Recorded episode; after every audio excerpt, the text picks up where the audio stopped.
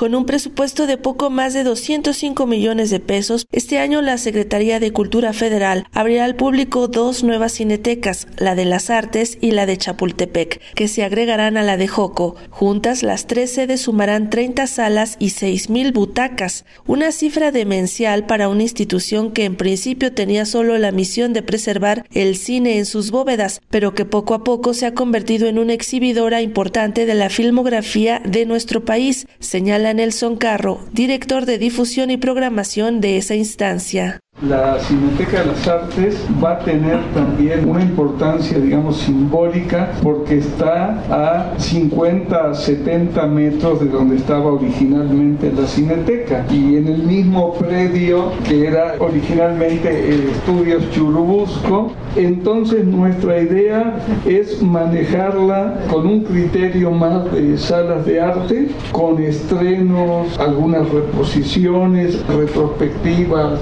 ciclos y Cineteca Chapultepec será destinada, digamos, para otro público. Es muy difícil de prever, como saber cuánto público va a ir desde ahora, pero en números redondos pasaremos a tener tres sedes, 30 salas y 6.000 butacas. Suena hasta demencial cuando uno lo ve así, pero esperemos que todo funcione bien. Se prevé que sea en mayo cuando la Cineteca de las Artes quede totalmente habilitada para recibir al público, sobre todo porque no implica mayores obras y ya se cuenta con el equipo que antes usaba allí la empresa Cinemex, explica el director de la Cineteca Nacional, Alejandro Pelayo. Cineteca de las Artes se negoció y se llegó a un buen acuerdo con Cinemex en el sentido de que adquirimos la infraestructura funcional, proyectores, algunas cosas que se van a ir cubriendo como un arrendamiento con derecho a que después se queden en compra.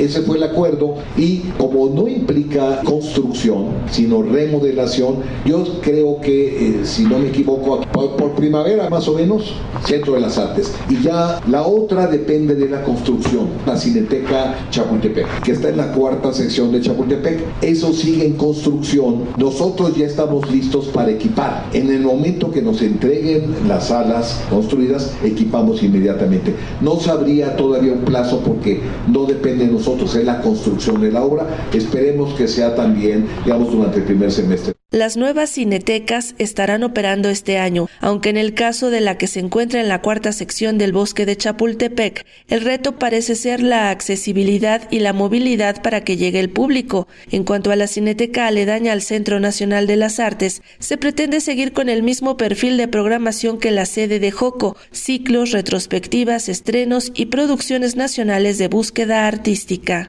El reto ya en la Cineteca Chapultepec es que llegue la gente, la movilidad. Si se resuelve la movilidad va, a estar bien. Y creemos que nos va a tomar más tiempo calentar, que vaya la gente, que la conozca. Va a estar difícil, se piensa en estos cablebuses, que se mejore cómo llegar. Ese es el reto, la movilidad. Yo pienso más que va a ir poco a poco, que vamos a ir creando un público poco a poco. El Centro de las Artes estamos muy confiados en que funcionaba bien, después se deterioró, se descuidó un poco, pero creo que podemos darle un impulso y es privilegiar al cine mexicano de búsqueda artística.